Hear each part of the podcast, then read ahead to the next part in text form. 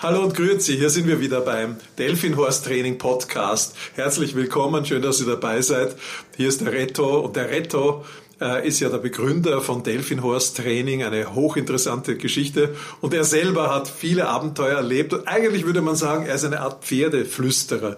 Ich weiß nicht, ob er das gern hört, aber diesmal wollen wir ihn als Pferdeflüsterer einfach besser kennenlernen.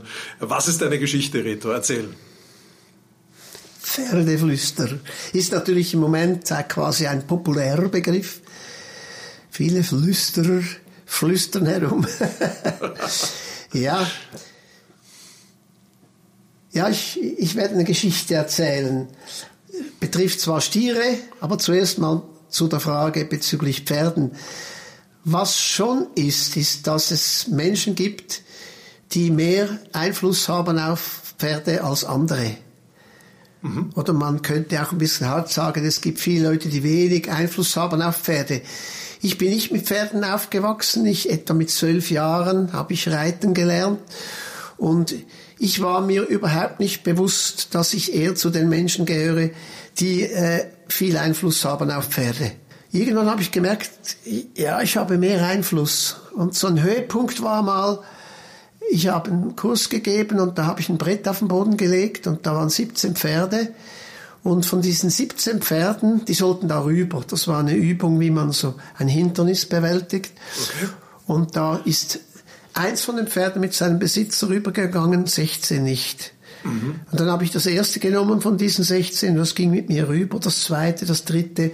Und bis auf ein Pferd, das bei mir auch nicht drüber ging, einfach so, äh, sind alle Pferde bei mir entweder ohne zu zögern oder mit ein bisschen Zögern drüber gegangen. Stark. Und da haben die Leute natürlich wissen wollen, wie machst du das? Ja. Und ich konnte es gar nicht sagen. Ja. es ging einfach. Ja. Und ich habe mir dann immer wieder Gedanken gemacht, woran liegt's? Und ich kann es auch heute nicht restlos erklären. Aber das eine ist sicher, dass man viel Erfahrung hat. Ja. Oder weil, wenn man sich mit schwierigen Pferden auseinandersetzt, lernt man natürlich viel. Aber man darf eben den Problemen nicht ausweichen. Ja. Das ist das eine wenn man die Pferde gut versteht. Und das andere ist etwas, was schwierig zu erklären ist, aber es ist, dass man eine Absicht hat und keine Vorbehalte. Ja. Dass man, also man geht nicht zu einer Brücke, also wenn man zu einer Brücke geht und sich fragt, wie wird mein Pferd reagieren, dann öffnet man den, ja genau. Ja.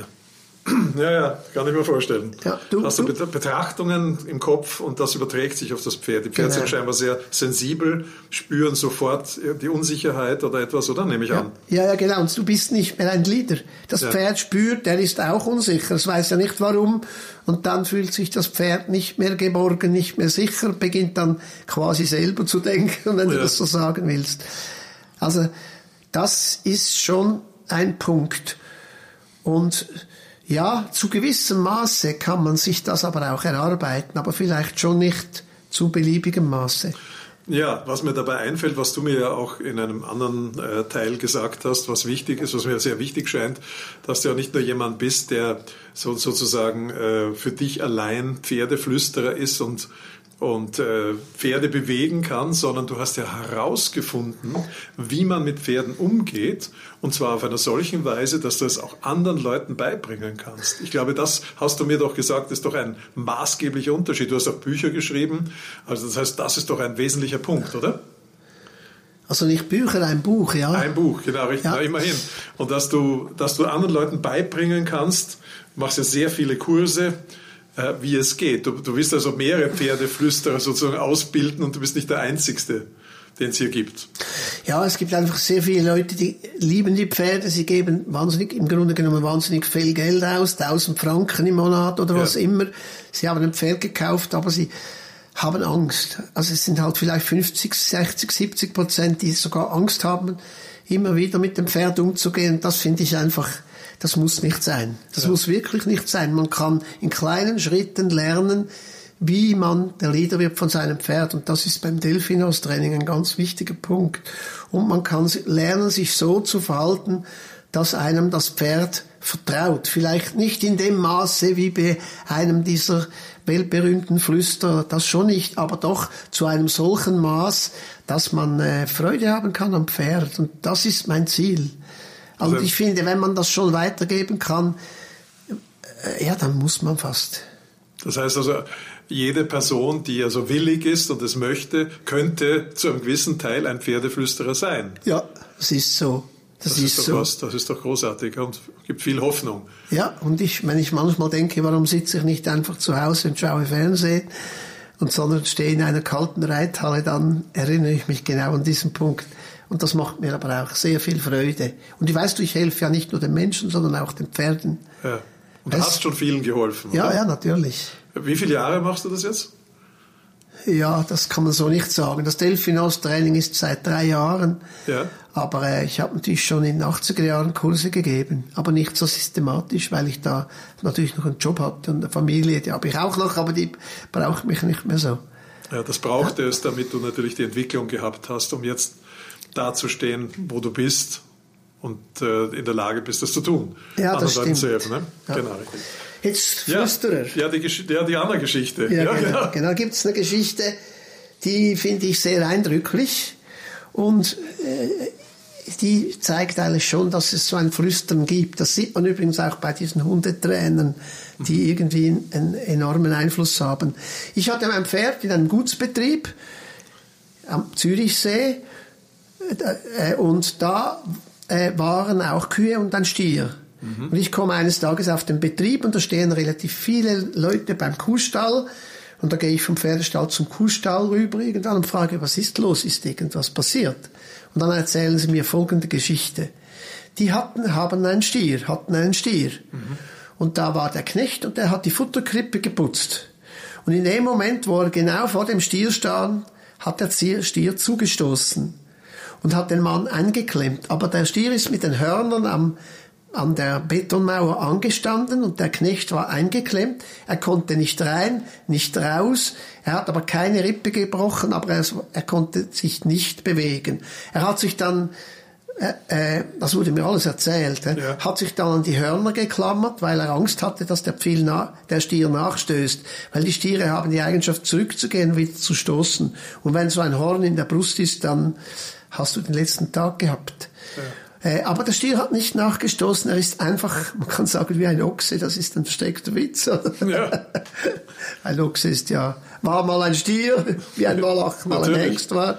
Also wie ein Ochse ist er da gestanden, stur, und hat diesen Knecht eingeklemmt.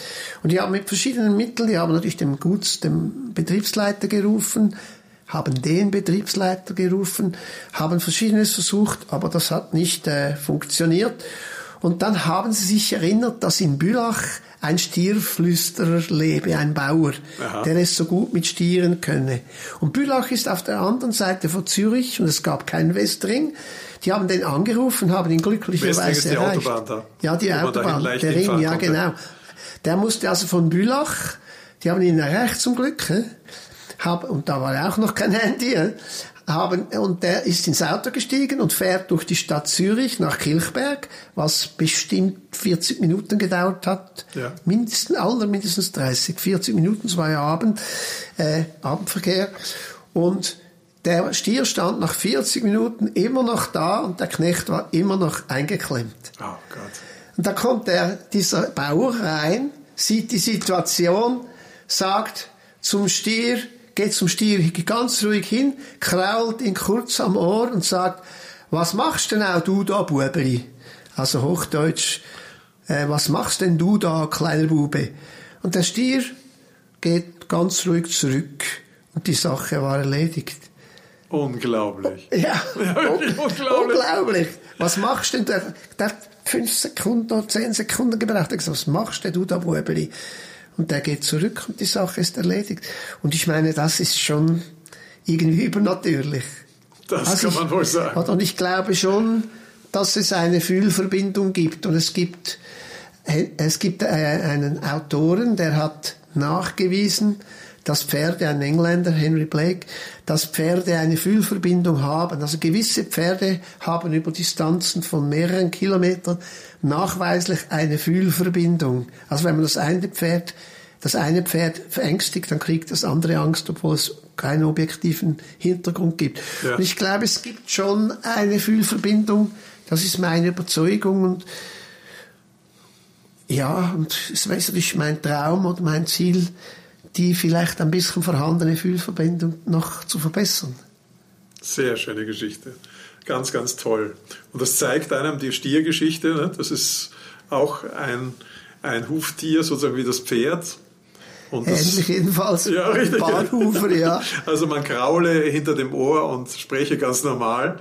Aber ich glaube, es kommt mir jetzt so vor, wie wenn man mit einem Baby spricht, so mit der Babysprache. So, tut, tut, tut, tut. Das mögen Babys auch nicht. Die wollen einfach ganz normal, sauber, ordentlich angesprochen werden, wie als wären sie erwachsen. Und wahrscheinlich muss man, das ist jetzt nur meine so Idee, einmal äh, das Gefühl haben, dass es ein Partner ist und nicht ein Feind oder nicht jemand, den man irgendwie unterjochen muss. So irgendwie denke ich mir das jetzt. Oder was sagst du?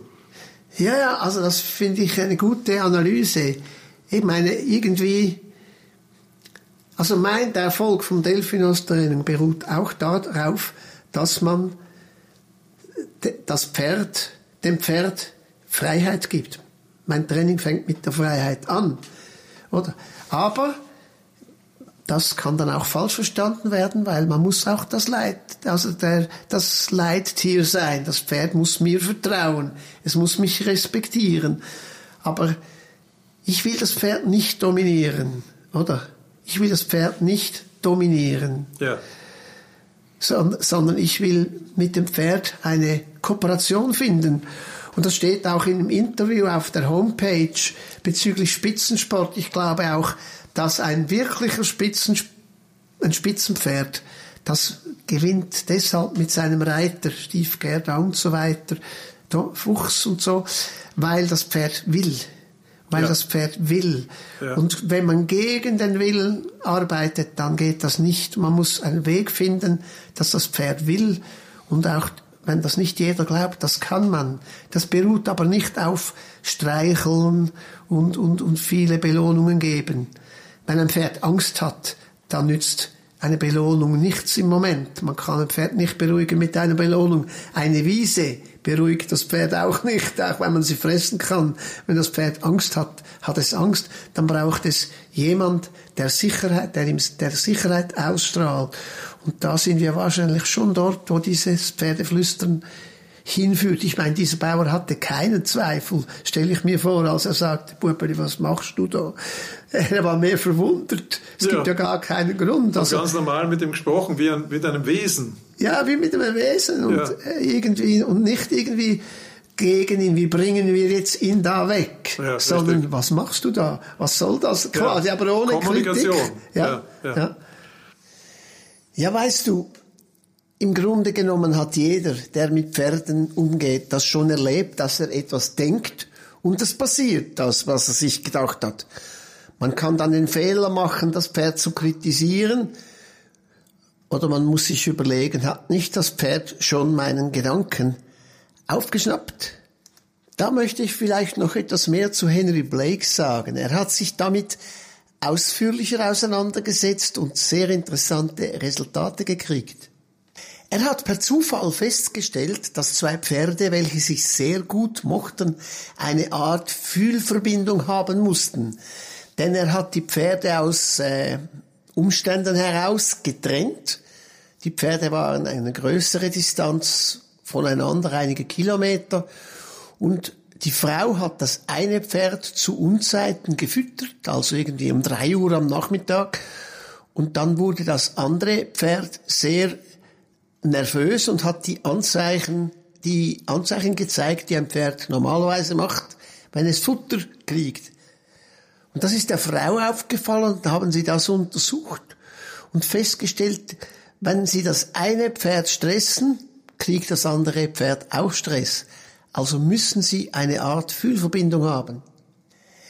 Henry Blake hat sich dann gefragt, ob das auch zwischen Mensch und Tier funktionieren kann. Er hatte ein Pferd, das ihn sehr gut mochte, mit dem er sich sehr gut verstanden hat, und da hat er Folgendes gemacht.